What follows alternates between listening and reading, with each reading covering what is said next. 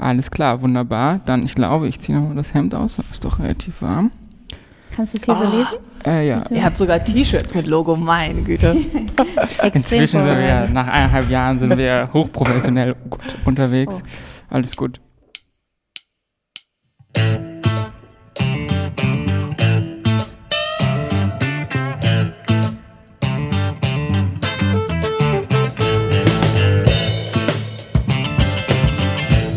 Herzlich willkommen zur vierten Folge von Ungleich Audio. Heute sprechen wir über Rechtsextremismus in Thüringen mit Franziska. Ich bin Samuel und heute das erste Mal dabei ist Anka, auch vom Ungleich Magazin.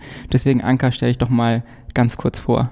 Ja, hallo, ich bin Anka und ich studiere jetzt im Master Journalismus in Leipzig. Bin Erfurt sozusagen entflohen, aber komme natürlich für Podcasts gerne nochmal zurück. Bin auch seit der Gründung beim Ungleich Magazin dabei und schreibe gerne über Stadtkultur und plane Veranstaltungen. Und jetzt in meinem ersten Podcast sitzt Franziska zu Gast oder Besser gesagt, wir sind bei dir zu Gast. Hallo Franziska. Hallo. Franziska, du bist Referentin bei der FES Thüringen. Du warst vorher im Kompetenzzentrum Rechtsextremismus in Jena, wenn wir das äh, richtig äh, recherchiert haben. Hast dort deine Doktorarbeit geschrieben. Was uns als erste Frage so ein bisschen interessiert, was macht man als Referentin bei der FES? Was, was sind da deine Aufgaben? Mhm. Na klar, gerne.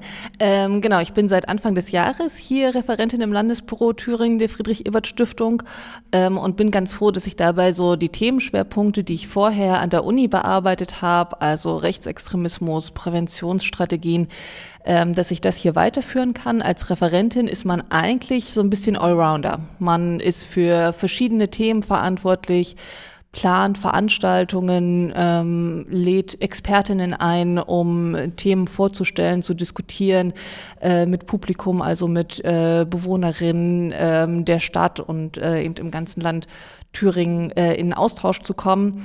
Aber ich kann natürlich auch sowas wie Studien planen oder ich kann in so Zeiten wie in diesem Jahr, äh, wo wir eben nicht so viel Veranstaltungen live und mit einem großen Publikum machen können, mir überlegen, dass doch zum Beispiel eine Podcast-Reihe ähm, eine gute Möglichkeit wäre, um weiterhin politische Bildung zu machen. Also äh, die Klammer, die es so ein bisschen gibt ähm, für die Arbeit der Friedrich-Ebert-Stiftung ähm, in den Landesbüros nennt sich immer, wir haben den Auftrag, politische Bildung und politische Beratung zu machen. Also wir machen politische Bildungsangebote ähm, für Jugendliche, für Erwachsene, für bestimmte Zielgruppen, für alle aber auch. Ähm, und wir stehen aber auch für politische Beratung zur Verfügung. Das heißt, wenn sich jemand an uns wendet und sagt, ah, zu dem und dem Thema, ähm, was hat denn die Friedrich-Ebert-Stiftung dazu zu sagen, dann können wir in unseren Korpus von den vielen, vielen Studien äh, nachschauen und da eben auch Expertise zur Verfügung stellen. Ja, wie ist es bei dir, dieser Schwerpunkt zum Rechtsextremismus zustande gekommen? Wahrscheinlich hat sich das im Studium irgendwie entwickelt.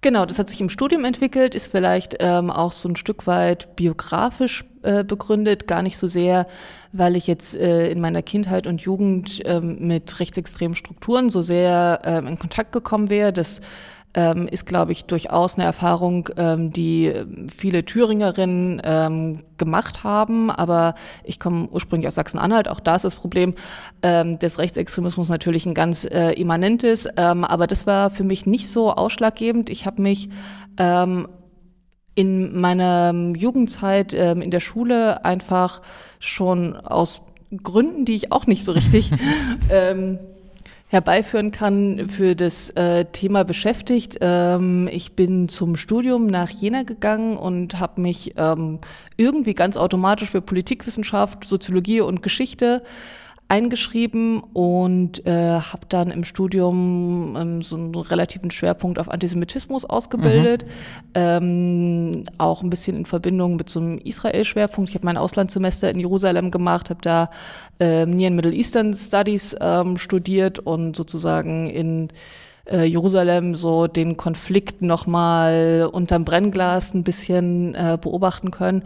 Ähm, aber israelbezogener Antisemitismus, Antisemitismus und Rechtsextremismus, das sind natürlich alles Themen, die schon irgendwie eine Klammer zueinander finden können. Mhm. Also ähm, auch wenn das äh, sich erstmal so ein bisschen weiter weg anhört, ähm, kommt es da schon so zusammen und ja, ich habe dann mein Studium in Jena beendet und ähm, durfte im Institut für Soziologie anfangen zu arbeiten, habe da eine ganze Weile als wissenschaftliche Mitarbeiterin ähm, so ziemlich straight, wie man das kennt, halt in einem Forschungsprojekt gearbeitet, ein paar Lehrveranstaltungen gemacht. Äh, da habe ich dann schon immer mal auch den, den Schwerpunkt Rechtsextremismus mit reingetragen und habe schon gemerkt, das ist auch was, was Studierende total interessiert und äh, wo es eigentlich viel zu wenig Angebote gibt. Und ähm, dann kam dazu, dass es ähm, an der Universität Jena eben auf einmal dieses Kompetenzzentrum eingerichtet werden sollte.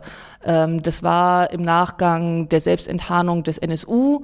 Die ähm, Kernmitglieder ähm, des Trios also das Kerntrio ähm, stammt ja ursprünglich ähm, aus Jena und äh, damit aus Thüringen. Und es war so ein Moment, wo natürlich auch die Uni gesagt hat, na Moment mal, also nicht nur die Zivilgesellschaft hat das nicht so richtig mitbekommen, aber wir als Universität in dieser Stadt, die hier eigentlich total verankert ist und eben auch mit Zivilgesellschaft eigentlich in Austausch steht, auch wir haben davon nicht gemerkt, dass es hier so rechtsterroristische Strukturen gibt, ähm, die sich hier gebildet haben. Ähm, und äh, daraufhin gab es halt so eine Initiative von unserem Rektor damals und es wurde vom Bildungsministerium in Thüringen dann ähm, finanziert und damit hatten wir die Möglichkeit, so ein Zentrum zu gründen was sowohl wissenschaftlich arbeiten wollte, aber was eben sich zur Aufgabe gemacht hat, auch in den Transfer, also in den Transfer von wissenschaftlichen Ergebnissen in eine interessierte Öffentlichkeit, in Zivilgesellschaft ähm, zu strukturieren. Und äh, als ich das machen durfte, habe ich gedacht, wow, genau das ist es irgendwie. Mhm. Ich, ich arbeite gern wissenschaftlich. Das Thema ist aber eins, was um Gottes Willen nicht allein ähm, was ist, was sozusagen mh, wissenschaftlich bearbeitet werden kann, in dem, in dem Sinne, dass Wissenschaft irgendwie für eine kleine Leserschaft produziert, äh, zwar immer viele Publikationen und, und Output generiert, aber irgendwie nicht so öffentlichkeitswirksam wird. Und gerade bei dem Thema geht es halt überhaupt nicht. Also ich meine, wenn man ähm, über soziologische Theorie arbeitet, dann ist es okay, wenn sich das in, in einem gewissen Mikrokosmos bewegt. Aber bei dem Thema das können wir uns nicht leisten. Und das hat der NSU nochmal ganz, ganz deutlich gezeigt. Und seitdem gibt's ja noch viel mehr Beispiele, ähm, die das zeigen, ähm, dass es da einfach einen viel stärkeren Austausch zwischen Wissenschaft und Praxis, Politik und Zivilgesellschaft und so geben muss. Und äh, ja, das ist dann erstmal so da drin ähm, zusammengekommen, dass ich so ein Interesse und eben auch schon äh, bisschen Forschungsschwerpunkt ausgebildet hatte. Und dann gab es eben ähm, diese schöne Chance, ähm, an der Uni dieses Zentrum zu gründen. Genau, und ähm, bevor wir jetzt mit dir in das Thema Rechtsextremismus in Thüringen einsteigen wollen, du hast jetzt schon gesagt, dein Schwerpunkt ist Rechtsextremismus. Es gibt Rechtsterrorismus oder Rechtsradikalismus oder einfach nur rechts. Könntest du uns erklären, was diese Begriffe in der Praxis bedeuten? Haha. Und dabei bemühen wir uns jetzt nicht so sehr in wissenschaftliche Definitionen und Begriffe abzudriften. Ja, das ist ähm, durchaus, glaube ich, ein bisschen verwirrend. Ähm, es gibt unglaublich große wissenschaftliche Debatten darum. Gerade ähm, in der Wissenschaftscommunity in Deutschland schlägt man sich gerne die Köpfe darüber ein, ob man jetzt Rechtsextremismus, extreme Rechte, Rechtsradikalismus, neue Rechte, Rechtsaußen, ich weiß nicht, es gibt wahrscheinlich noch 20 andere Begriffe, die man nennen könnte. Ähm, und natürlich gibt's da Unterschiede. Es gibt ähm, Definitionen, die das unterschiedlich ähm, fassen. Mittlerweile ist das auch international ähm, breit diskutiert. Ich finde eigentlich äh, immer ganz gut. Ähm, Cas Mudde ist ein ursprünglich niederländischer äh, Politikwissenschaftler, der, ich glaube, in Georgia ähm, jetzt Professor ist und jedenfalls so, so ein bisschen gerade der, der Rockstar der Rechtsextremismusforschung der internationalen ist. Ähm, und der schreibt auf so eine ganz nette Art und Weise, die eben auch eher so für, für einen Transfer, also für ein, ähm, eine wissenschaftlich fundierte Position, die aber irgendwie ein bisschen so aufgearbeitet ist, dass man nicht halt gleich einschläft, wenn man die Texte liest, sondern dass man das gut versteht. Äh, und der sagt so ein bisschen, naja, der grundsätzliche Unterschied zwischen dem, was wir halt im Deutschen Rechtsextremismus und Rechtsradikalismus nennen würden, ist im Prinzip ähm, so ein gradueller Unterschied in der Ablehnung von Demokratie. Beim Rechtsextremismus ist es ganz klar, das sind einfach Feinde der, der, Demokratie äh, in ihren Grundfesten. Die wollen einfach keinen demokratischen Staat, Mehrheitsverhältnisse, ähm, Wahlen werden abgelehnt. So. Und beim Rechtsradikalismus würde man sagen, na ja, also so bestimmte Grundfesten der Demokratie sind vielleicht schon noch okay, aber das, was eben eine liberale Demokratie ausmacht, Minderheitenrechte, Minderheitenschutz, das ist eben das, was dabei ähm, angegriffen wird. Und das ist deswegen auch eine Demokratiegefährdung, eine ganz immanente, ganz wichtige im Moment, ähm, da auch wirklich ähm, genau hinzugucken und zu sehen, ähm, wie da eben auch so demokratische Strukturen, aber eben auch äh, Demokratie im Alltag ähm, unterlaufen werden.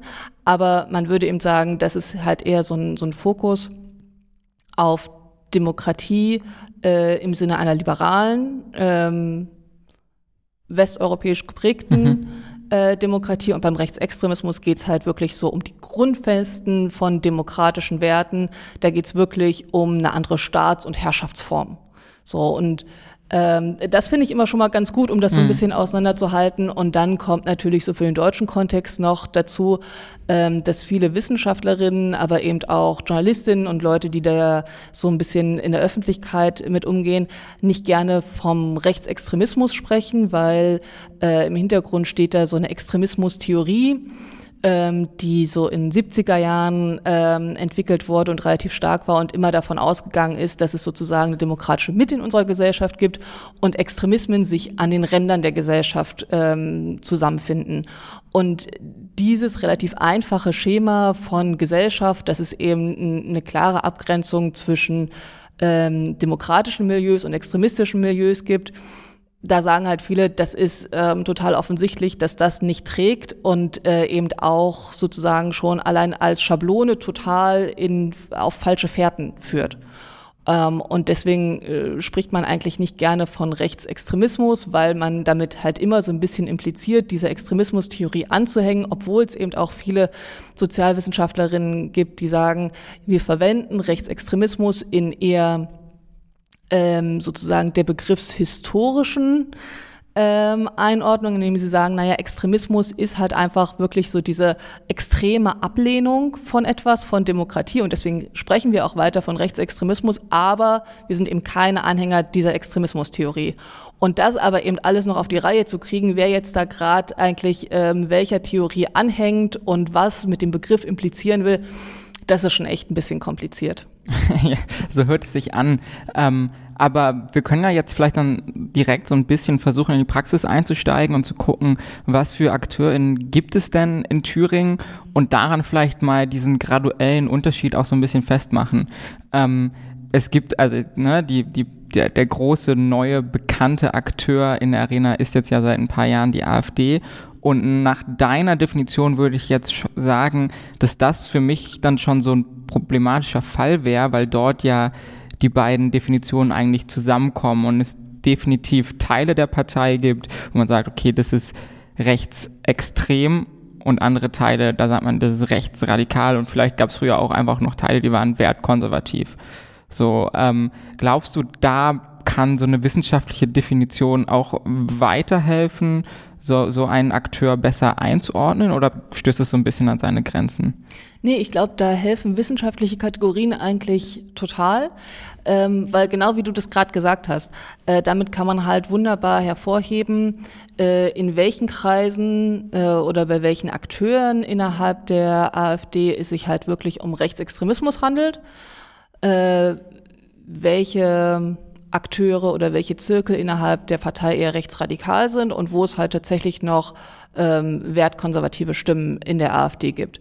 So, und ähm, mit den verschiedenen Begriffsabstufungen können wir halt eigentlich ganz gut zeigen, äh, wie auch so Machtverhältnisse in der AfD ähm, sich verschieben ähm, und wie die sich so abzeichnen. Es ist halt immer nur ein bisschen schwierig, dass in der Öffentlichkeit möchte man halt ganz gern ein Label draufsetzen. Äh, und da sträubt sich halt Wissenschaft so ein bisschen mhm. dagegen, aber ich finde, das ist dem Gegenstand sehr, sehr angemessen, mhm. weil wir haben nun mal mit der AfD eine Partei, die in Ost und West sehr unterschiedlich ist, die in den einzelnen Landesparlamenten unterschiedlich ist, die aber auch manchmal innerhalb eines Bundeslandes ähm, von Ortsverein zu Ortsverein sehr unterschiedlich geprägt werden kann. Und da braucht es nun mal irgendwie wissenschaftlich auch valide Instrumente, um da drauf zu gucken, um da differenzieren zu können, um, um den Gegenstand angemessen zu sein und damit eben irgendwie sicherer im Urteil und damit auch weniger angreifbar gegen ähm, die Reaktion von der AfD und ähm, vielleicht von anderen Rechtsaußenakteuren, die total sensibel darauf reagieren, wenn wir sagen, die AfD ist insgesamt rechtsextrem oder denken wir gerade mal an die Wählerin der AfD. Ja, äh, ich meine, das ist ja total immanent, dass die Leute sagen, ah, wir werden jetzt alle in eine rechte Ecke gestellt. Und natürlich wissen wir durch die Studien, dass viele, viele Wählerinnen der AfD ähm, sich auch so entscheiden mit ihrem Wahlkreuz, weil sie eben auch überzeugt sind ähm, von rechtsextremen Einstellungen. Also da gibt es schon auch ähm, ideologische Komponenten, die dafür sprechen und die auch dafür sprechen würden, dass man sagen würde, naja, die Wählerschaft trägt halt auch rechtsextreme Einstellungen, also die in eine rechte Ecke zu stellen, ähm, ist eigentlich, bildet ganz gut ab, ähm, was, was, was sie ja auch an Einstellungen so mit, mit sich so rumtragen. Ähm, aber dennoch hilft es halt zu differenzieren, um dann eben auch wiederum äh, bei den Wählerinnen sagen zu können, na ja, also ich habe jetzt gesprochen über bestimmte Akteure, die rechtsextrem sind. Björn Höcke darf ich mittlerweile als Rechtsextremisten ähm, bezeichnen, als, als Faschisten. Das ist mittlerweile ähm, durch die Gerichte durchgefochten. Ähm, Wissenschaftlerinnen haben natürlich schon viel früher gesagt, ähm, aufgrund von Textanalysen, aufgrund von Sprachanalysen, ähm, dass das ein rechtsextremer Akteur ist. Aber es braucht dann immer ein bisschen ähm, im politischen Diskurs, muss es eben äh, zum Teil erst durch Gerichte bestätigt werden. Ähm, die AfD wehrt sich ja auch gerne mit ähm, juristischen Streitigkeiten darum, wie sie gelabelt wird. Ähm, und natürlich so im öffentlichen Diskurs nicht ganz unwichtig ist eben auch, wie sich ähm, die Verfassungsschutzämter dazu positionieren. Also auch wenn ähm, sozusagen von diesen Ämtern das Label vergeben wird, das ist jetzt ein Verdachtsfall für einen rechtsextremen Akteur, dann fühlt man sich ähm, auf einmal wohl, das auch öffentlich zu sagen und dass das aber schon vorher 17 Wissenschaftlerinnen analysiert haben und dafür auch gute Gründe ins Feld führen können, das ist dann immer noch ein bisschen schwierig oder führt, ähm, glaube ich, aus Sicht der Wissenschaftlerin nicht zu der diskursiven Durchschlagkraft, die man sich da vielleicht wünschen würde. Ja, wir haben jetzt schon viel über die AfD geredet und ich glaube auch für unsere Podcast-HörerInnen ist es vielleicht wichtig, weil uns ist aufgefallen, es ist natürlich schwierig, das irgendwie zu labeln, aber man weiß immer schon so ein bisschen, okay, es gibt vielleicht rechts, rechtsextremistische Kampfsportgruppen, es gibt den dritten Weg in Erfurt. Könntest du uns sagen, welche verschiedenen Gruppen, rechtsextreme Gruppen es in Thüringen gibt? Eieiei. naja, ähm, ich würde es vielleicht mal so ein bisschen gruppieren. Rechtsextremismus ist in Thüringen natürlich schon ganz lang ein Problem und ähm, sozusagen das herkömmliche Feld waren Parteien. Ähm, in Parteien haben sich ähm, Rechtsextremistinnen zusammengefunden. Das war lang die NPD, ähm, noch früher in der Bundesrepublik halt irgendwie auch die Republikaner ähm, die da einigermaßen erfolgreich waren. Die NPD ist mittlerweile aber ja quasi nicht mehr relevant. Ähm, jetzt gibt's eher so Splitter und Kleinstparteien ähm, die sich noch als Parteien zusammenfinden, wo man aber gar nicht mehr so richtig weiß, ist deren Anliegen eigentlich wirklich Wählerinnen zu überzeugen und im Parlament vertreten zu werden? Oder nutzen sie nicht die Parteienstrukturen eigentlich nur, um nochmal besondere Rechte ähm, und auch ähm, Schutz in Anspruch nehmen zu können, weil Parteien können natürlich nur in Deutschland verboten werden unter einer ganz großen Hürde. Sie können weniger gut beobachtet werden, aber sie müssen natürlich auch ein gewisses Maß an Transparenz schaffen ähm, über ihre Mitgliederstruktur, ähm, über Finanzen und, und, und. Und deswegen ist es eben so ein bisschen ein Für und Wider für rechtsextreme Akteure, sich in Parteien zu strukturieren. Im Moment sind es halt in Thüringen ist es eher der dritte Weg, ähm, der erfolgreich ist. Wir hatten aber ähm, vor ein paar Jahren war die rechtliche auch noch ähm, relativ erfolgreich. Ähm, und dann gibt's noch mal so kleinere, lokalere Bürgerbündnisse wie in Hildburghausen, ähm, die hier auch prägend sind und auch schon ähm, seit Jahren lokalpolitisch durchaus eine Rolle spielen. Ähm, also das eine ist sozusagen, sind Parteienstrukturen, die eben auch in sich fluide sind ähm, und deren Bedeutung sich in den letzten Jahren ein bisschen entwickelt hat, eher abgenommen hat. Äh, Im Moment sieht man, dass es eher unstrukturierte äh, Formen sind, in denen sich Rechtsextremistinnen zusammenfinden. Das ist dann, wie ihr schon richtig angesprochen habt, halt auch so in den ähm, Kampfsportstrukturen zum Beispiel was.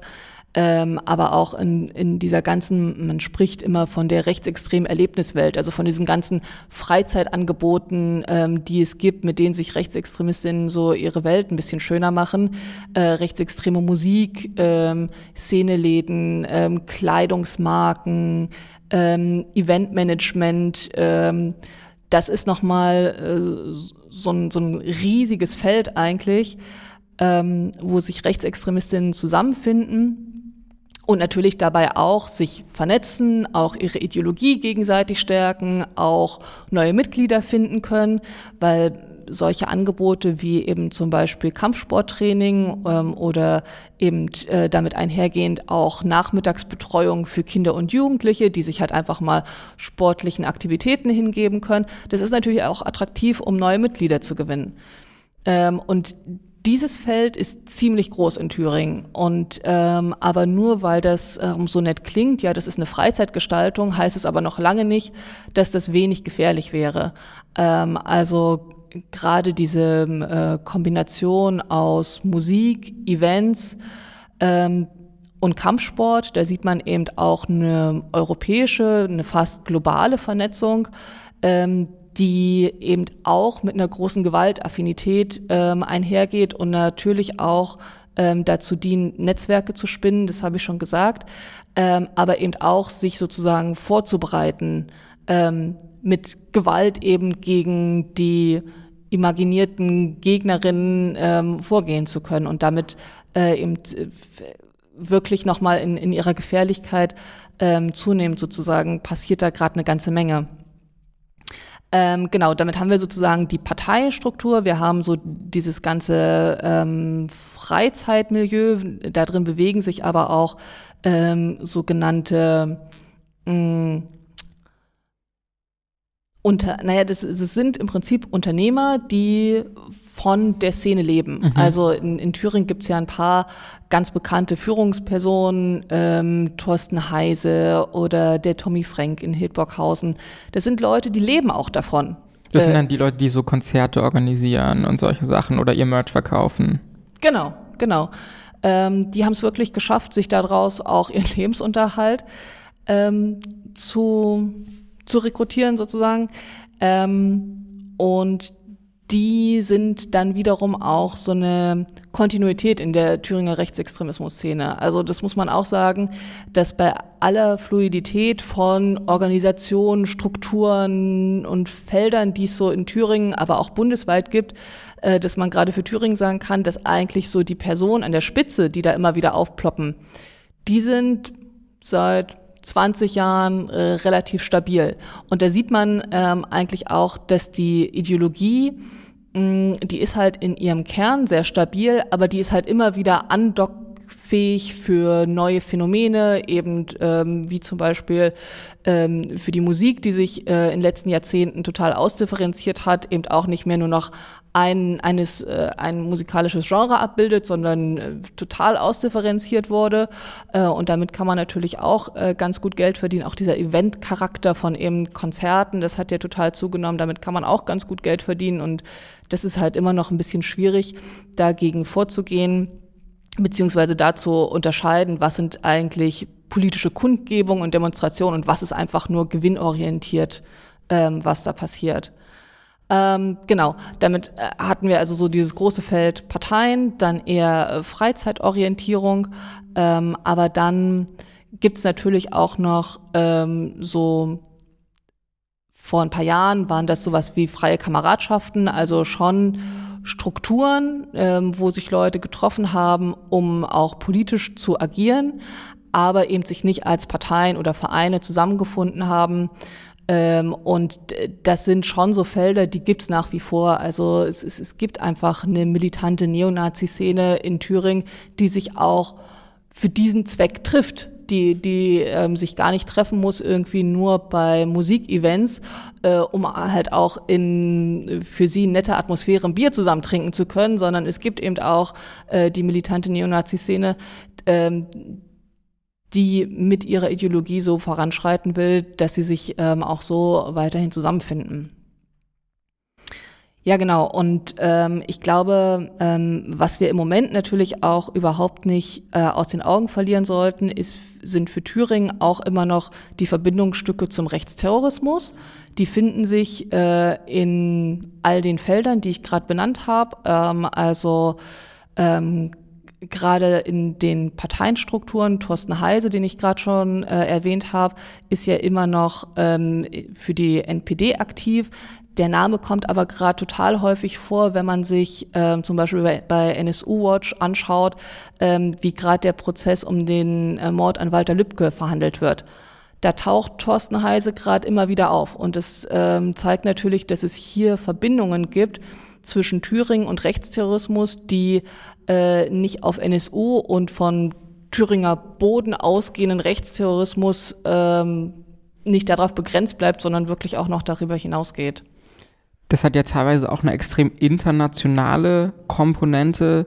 Ähm, darauf können wir vielleicht später noch mal kurz zu sprechen kommen. Was mich gerade noch interessiert ist, ähm, das sind alles, wenn man sich mit ein bisschen mit dem Thema auseinandergesetzt hat, so die AfD, der dritte Weg und so weiter und so fort, AkteurInnen, die man kennt, Name, der in Thüringen aber bis jetzt kaum aufgetaucht ist, zumindest in meinem Erleben, ist ähm, die identitäre Bewegung.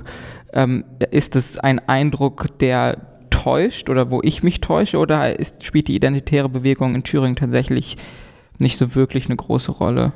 Hm.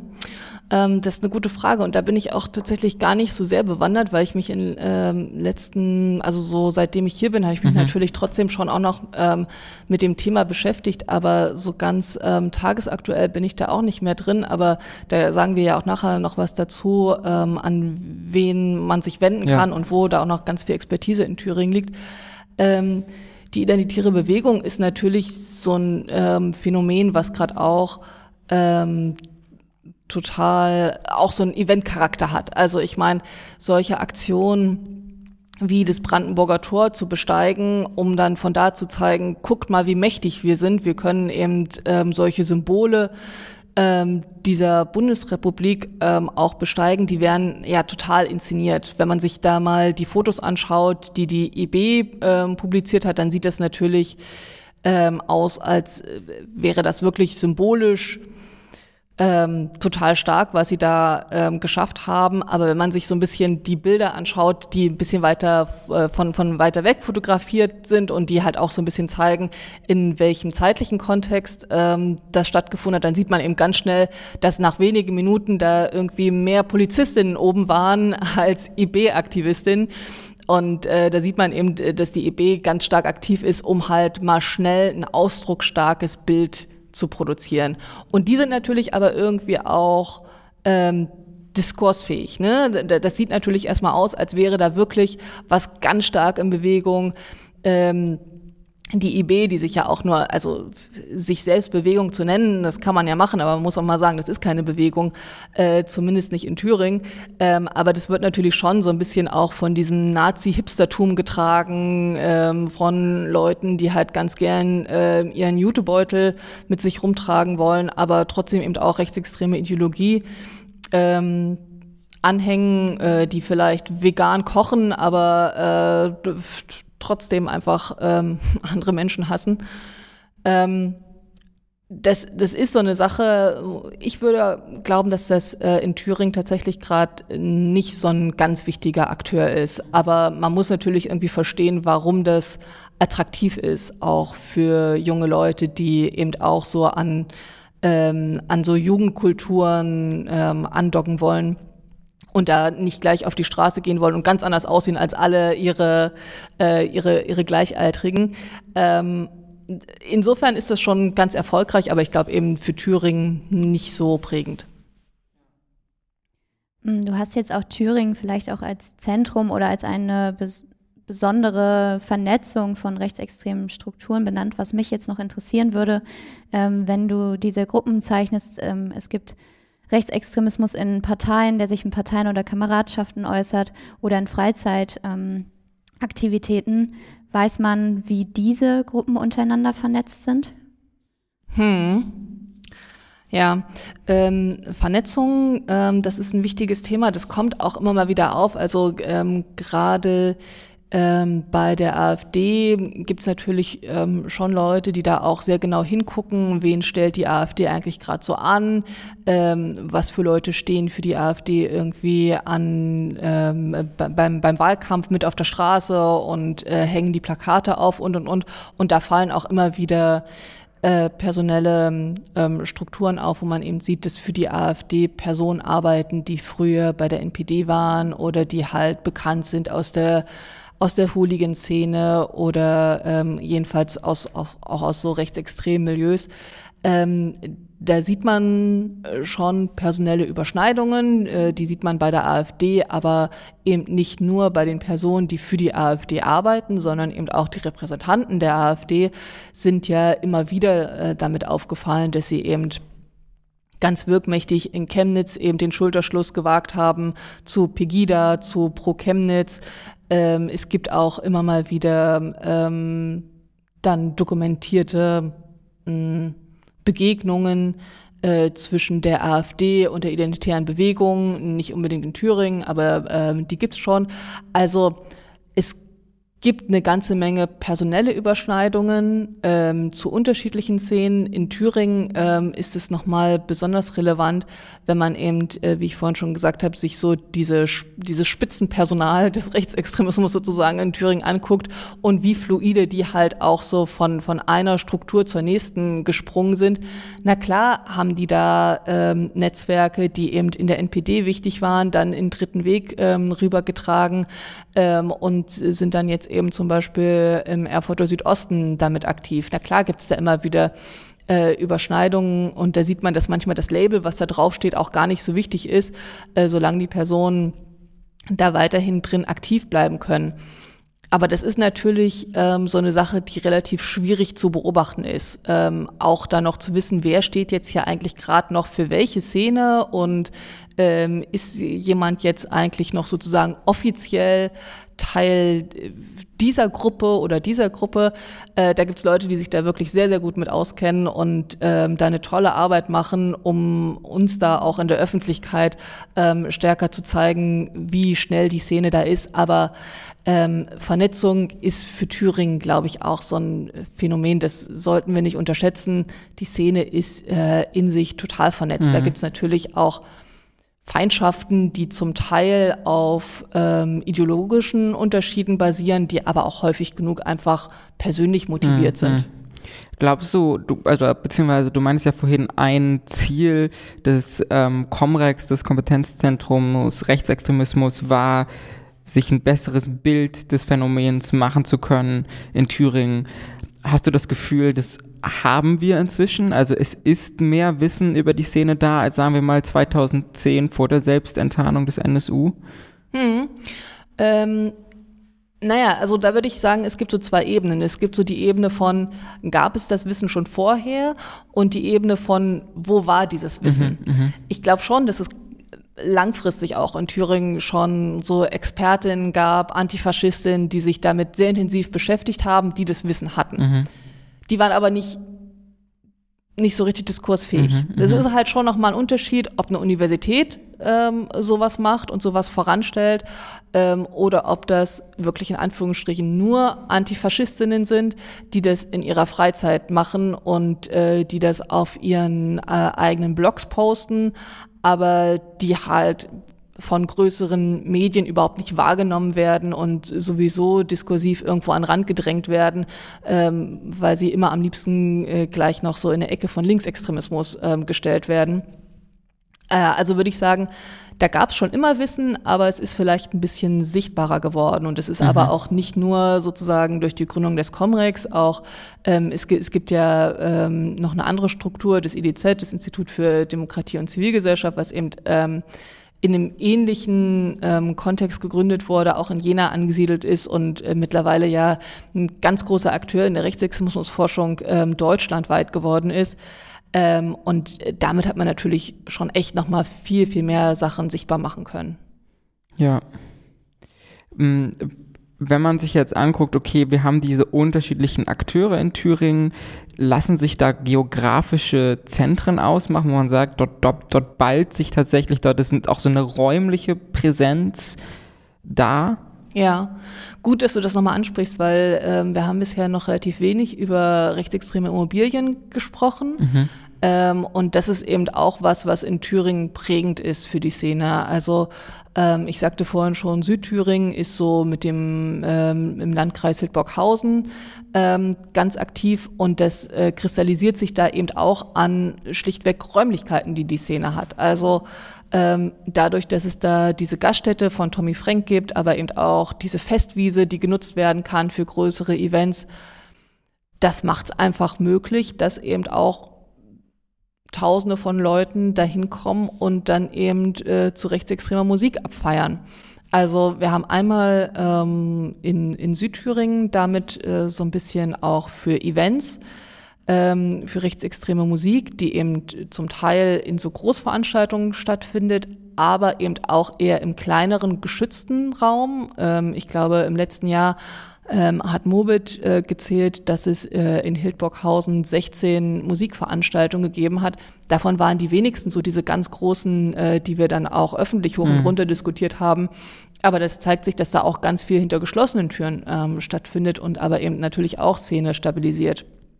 Dann haben wir ähm, in Eisenach ähm, auch schon seit Jahrzehnten eigentlich ähm, so eine lokalpolitisch äh, sehr aktive Gruppe, die eben auch mal für die NPD aktiv ist, äh, jetzt auch äh, immer noch im, äh, im, im Stadtparlament ähm, ist auch da, also die, die NPD-Zentrale ähm, ist ja in Eisenach, auch da gibt's Räumlichkeiten, die das Ganze stabilisieren.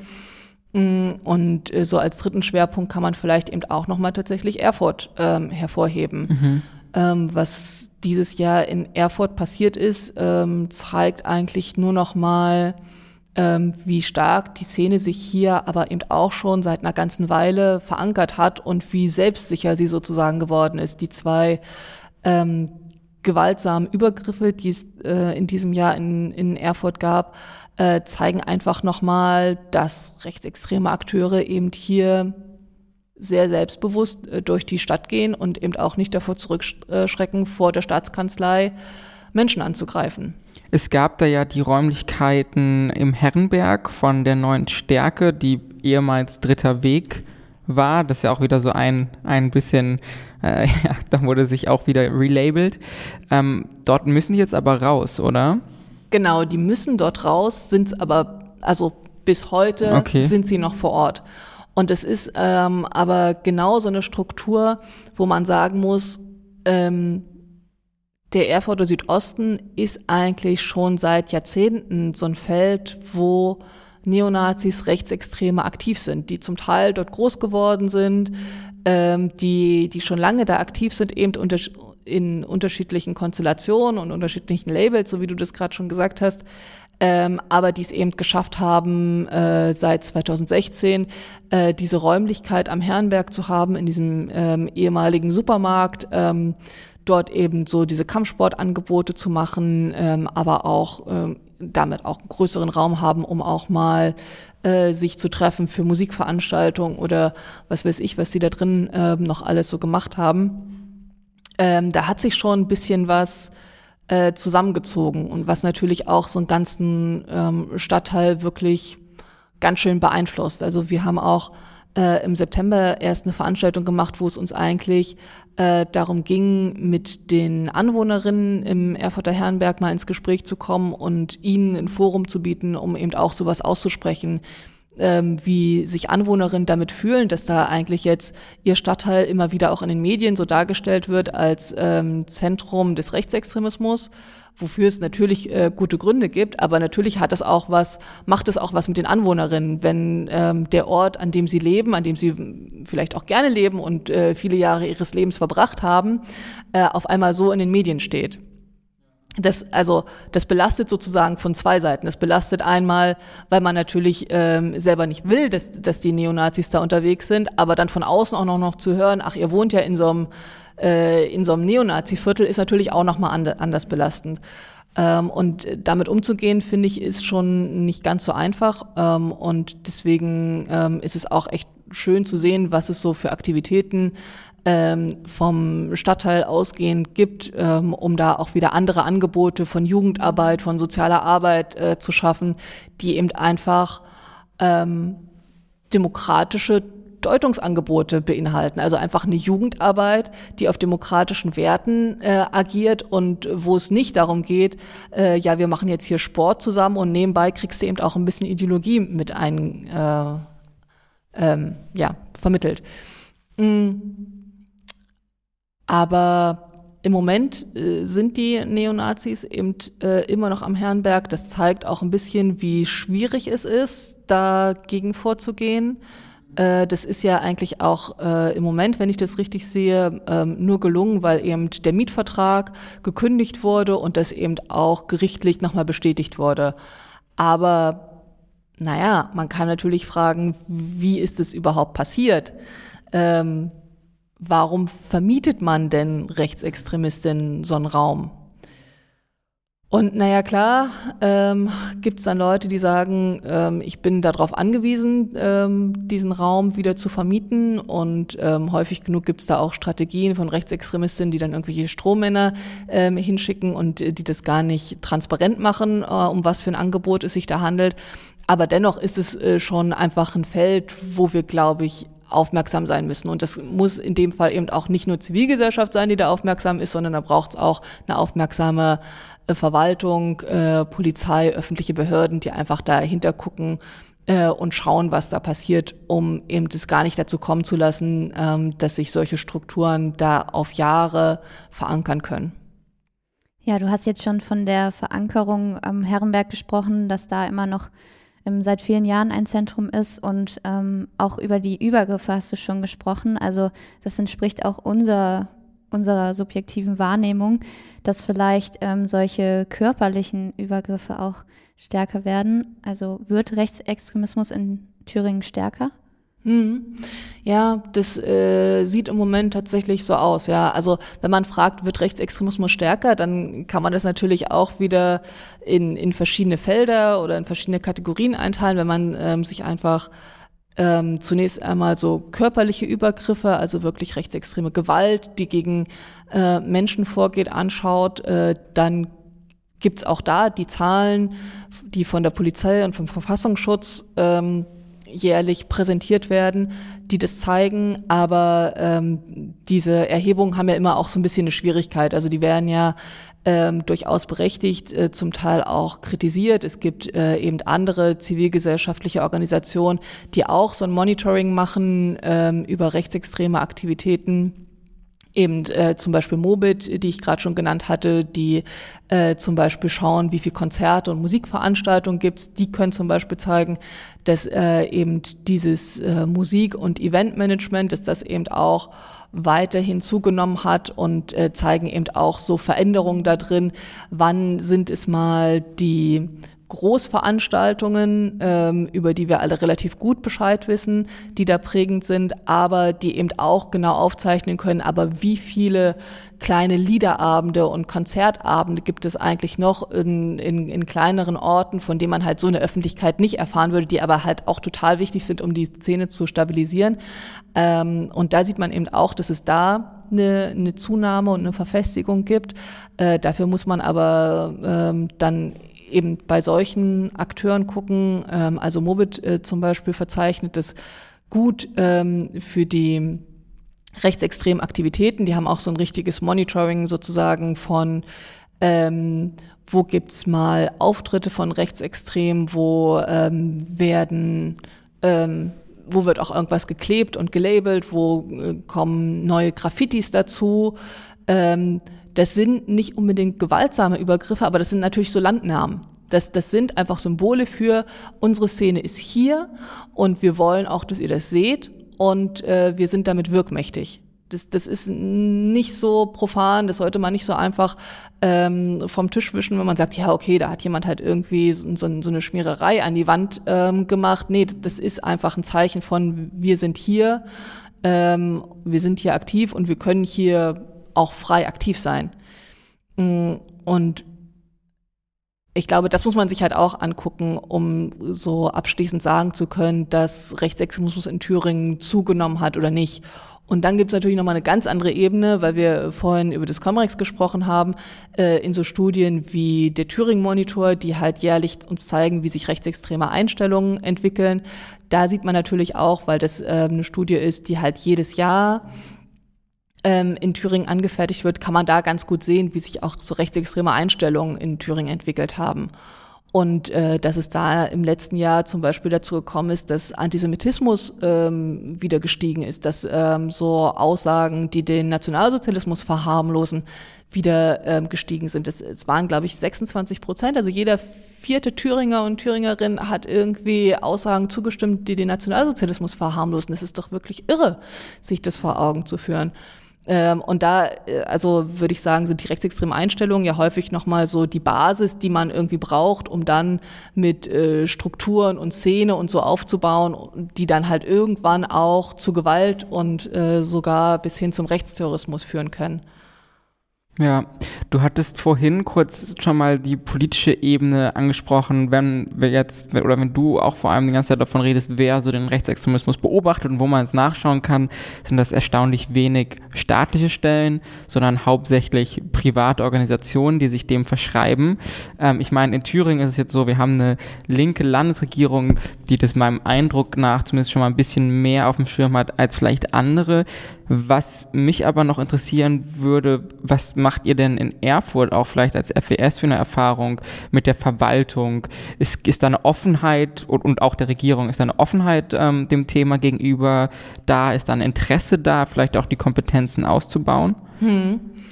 Ja, ich würde schon sagen, dass sich da gerade mit Rot-Rot-Grün auch ein bisschen was verändert hat. Also wir hatten in der letzten Legislaturperiode zum Beispiel die Enquete-Kommission, die sich mit Ursachen und Formen von Diskriminierung und Rassismus beschäftigt haben. Das ist jetzt äh, natürlich nochmal ein Feld, das äh, über den Rechtsextremismus ganz erheblich hinausgeht. Ähm, aber dennoch ist diese Enquete-Kommission zum Beispiel äh, ein Ergebnis des NSU-Untersuchungsausschusses. Also schon irgendwie auch Teil des Problembewusstseins, die schon zeigt, dass es hier Politikerinnen gibt, die sehen, das ist ein größeres Problem, was eben ähm, auch über den Rechtsextremismus hinausgeht, denn man kann ja sozusagen nochmal sagen, was steckt eigentlich inhaltlich hinter dem Phänomen Rechtsextremismus. Ähm, da sagen Sozialwissenschaftlerinnen, das ist die Ideologie der Ungleichwertigkeit, also diese Idee, dass äh, es einfach Gruppen gibt, die mehr wert sind als andere in unserer Gesellschaft. Im Rechtsextremismus äh, sieht man das dann halt an Antisemitismus, Sozialdarwinismus, aber auch Rassismus, ähm, Fremdenfeindlichkeit wird es halt manchmal auch genannt.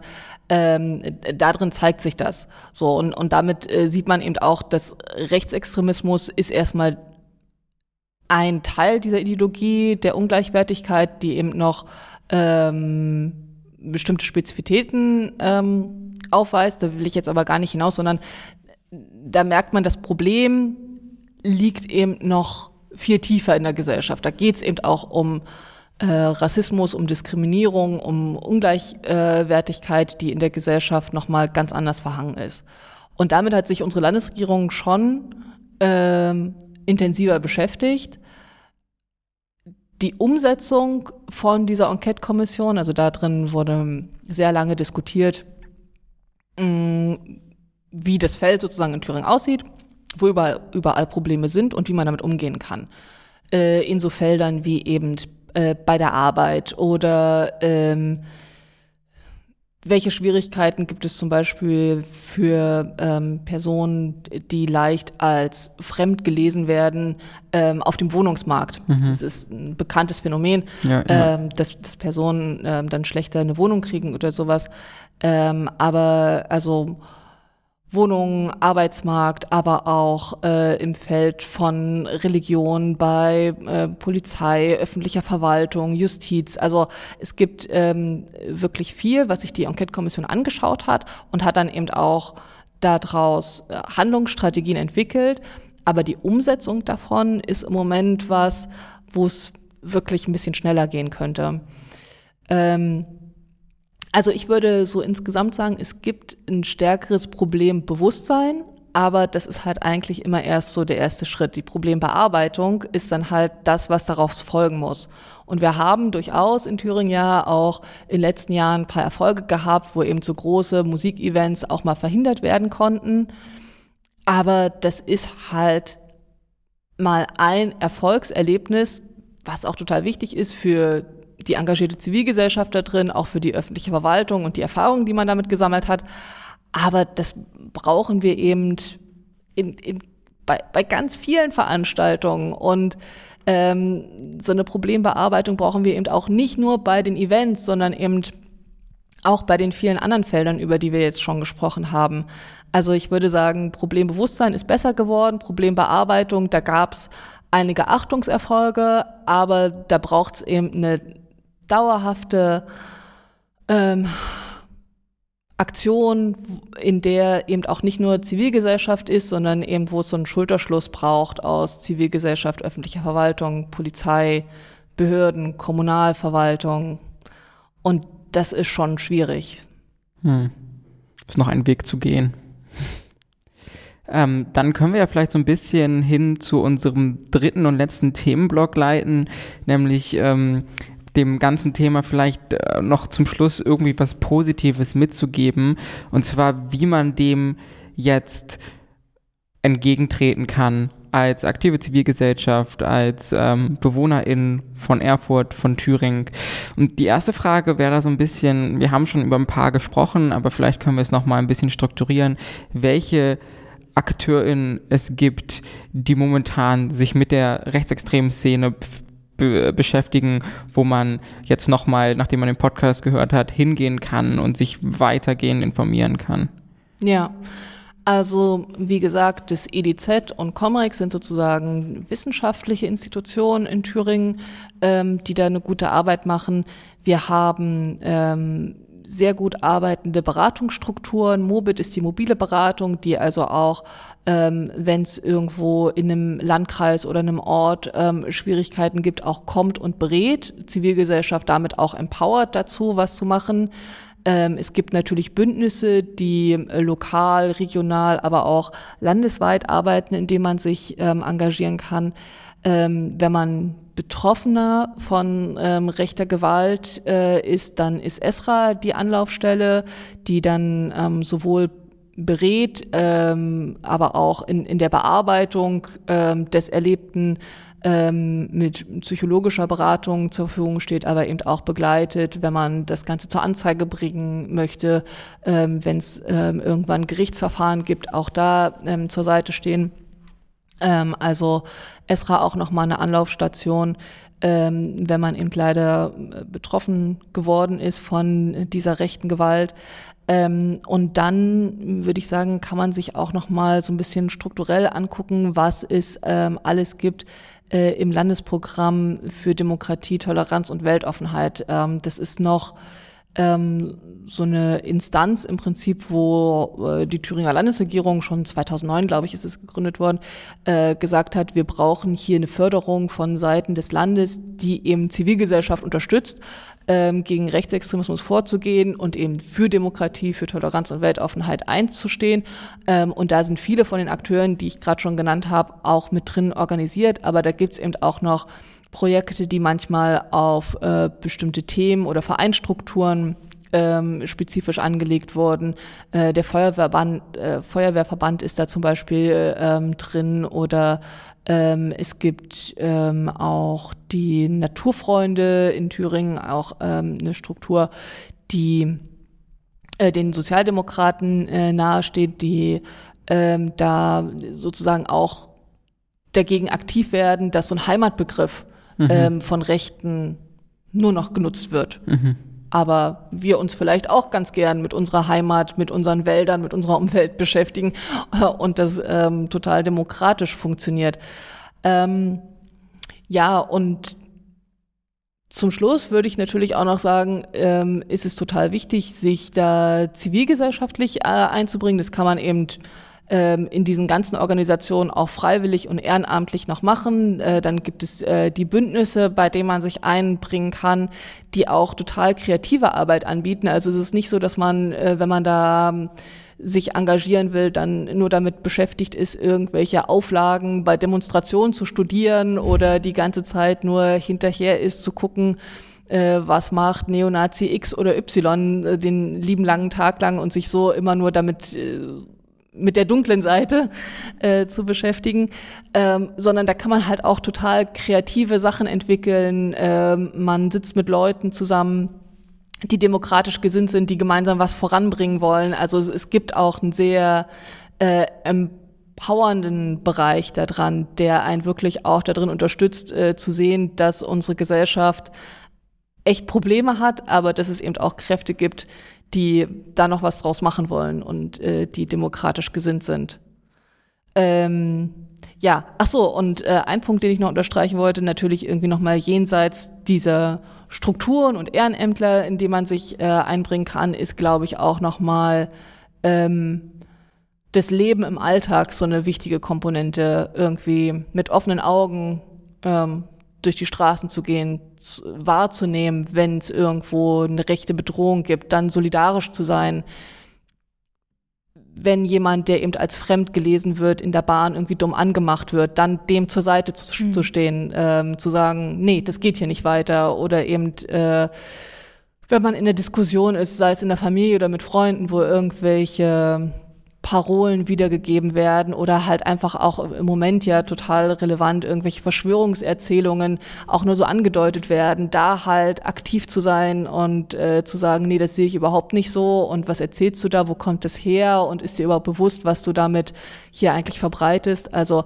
auch im Alltag einfach die Augen offen zu haben, da solidarisch zu sein, aber eben auch mal selber voranzugehen und eine Position zu beziehen, das ist auch total wertvoll. Ja, wunderbar. Ähm, ich habe nichts mehr auf meiner Agenda stehen. Anka, du? Ja, auch nicht. Ich fand es sehr spannend. Dann bedanken wir uns ganz herzlich für das schöne Gespräch bei dir, Franziska. Ähm, wir wollen uns äh, freuen, wir wollen uns freuen. wir würden uns freuen, ähm, wenn ihr uns auf iTunes, auf Spotify oder wo auch immer hört und positiv bewertet. Guckt gerne auf die Website, da kommt jetzt dann bald auch wieder mehr Content, nachdem wir aus unserem aus unserer kleinen Sommerpause wieder erwacht sind. Und wir verabschieden uns. Ciao, ciao. Ciao. Vielen Dank. Tschüss.